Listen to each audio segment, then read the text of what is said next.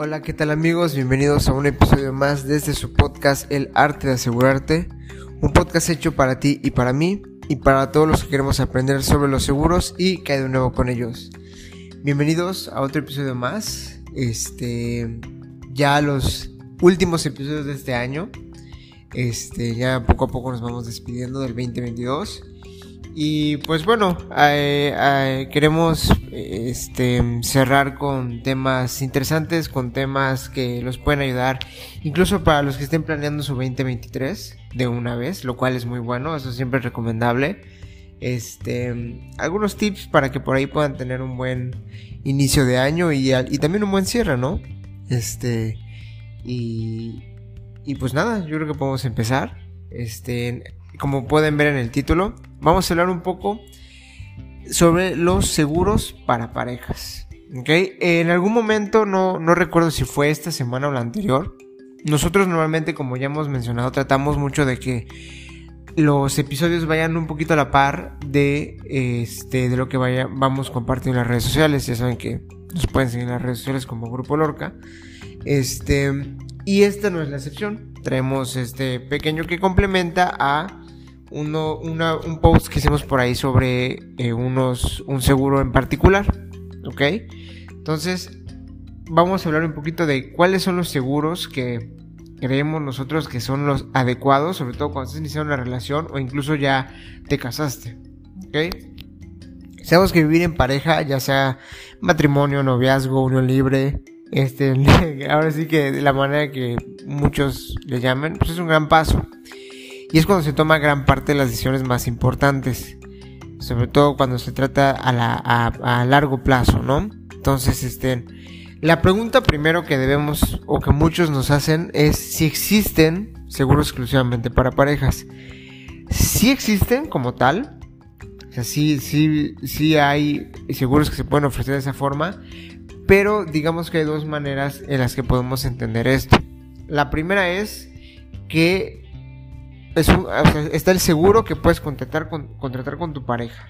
O sea, cualquier seguro tú lo puedes adquirir, ya sea para ti o para alguien más en conjunto. O sea, es decir, que puedes nombrar como asegurado a tus seres queridos, incluida tu pareja. ¿Ok? Esa es una opción o una, una manera de entenderlo. Y la segunda es que están los seguros cuya cobertura se hace extensiva. Lo que quiere decir que tú, tú adquieres tu seguro y la protección incluye a tu pareja. ¿Ok? Entonces, digamos que en, en, en, los casos, o en uno de los casos prácticamente aplica, aplica en cualquier seguro, porque tú puedes a, este, eh, a cualquier persona sin importar si tienes un vínculo civil o, de sangre, este, puedes protegerlo, ¿no? Eso es una parte de... Y el otro caso, pues bueno, tiene unos detalles en particular que ahorita ya conforme vayamos platicando lo vamos a explicar, ¿no? O sea, sí hay seguros cuya cobertura, o más bien en los seguros para pareja como le llamamos, eh, hay seguros cuya cobertura se puede hacer extensiva o a tu pareja protegerla, como ya, ya mencionamos. Y podemos destacar dos en particular que son los que creemos que se tienen que, o no se tienen más bien que se pueden tienen mayor peso cuando estás en esta etapa, ¿no? Que es el seguro de vida y el seguro de gastos médicos mayores. Vamos a empezar primero por el seguro de vida. El seguro de vida eh, al final no, no protege exclusivamente a miembros de la familia, que es una duda que mucha gente tiene. Y no es así. También puedes proteger a la pareja. Una de las ventajas, digamos, de este seguro y, y de todo es que se puede extender la cobertura si digamos, en un futuro, ojalá y no, la relación no prospera, siempre tienes la posibilidad de cambiar a tu beneficiario. Ese es uno de los beneficios, ¿no? Que esperamos no sea el caso de que tenga que, que, al caso que tenga que requerir mucha gente. Y también existen coberturas conyugales en seguros de vida, que son obviamente perfectos para los matrimonios. Si bien se trata de, eh, de los seguros en los que puedes elegir varios beneficiarios, Obviamente esto lo que hace es priorizar la indemnización a quien, nos, a quien nombremos como cónyuge en caso de que fallezcas, ¿ok? Esto al final lo que hace es que, aparte de que es solamente para, para, no es solamente para tu pareja, también para la familia, en todo caso de que, no se, se rompa la relación o lo que sea, pues tú puedes cambiar ese beneficiario y mover la, la, la la cobertura, digamos, ¿no? Esta cobertura al final es especialmente útil, como ya... o más bien este seguro es bastante útil cuando tú y tu pareja ya están construyendo un patrimonio juntos. Y al final tú buscas proteger ante, cualquier problema, ¿no? Como la, la, mayoría de los seguros de vida al final de cuentas están diseñados como planes de ahorro a largo plazo. Y la cobertura conyugal es una excelente opción para consolidar un ahorro juntos, ¿no? Supongamos que tú ya estás con tu pareja, tienes seguro de vida. Bueno, ¿Qué pasa si el día de mañana, desgraciadamente, él o ella o ambos fallecemos, nuestros hijos, pues, desgraciadamente porque se da, desgraciadamente quedan desamparados? Bueno, ahí están los beneficiarios y ahí al final cuentas con un ahorro que puedes tú poner de, beneficiario a tus hijos, ¿no? Existe también la posibilidad. Entonces, como que si lo vemos desde ese punto de vista en la parte matrimonial, imprescindible, totalmente imprescindible. Y luego está el otro, que es el seguro de gastos médicos mayores, que esto, bueno, probablemente sea un poco de los, más comunes y los que ya hemos hablado muchas veces acá. Al final hay seguros de gastos médicos, que es el, los seguros de salud, pues, que permiten asegurar una misma póliza a tu cónyuge e hijos menores en caso de enfermedad o accidentes, que es el primer beneficio.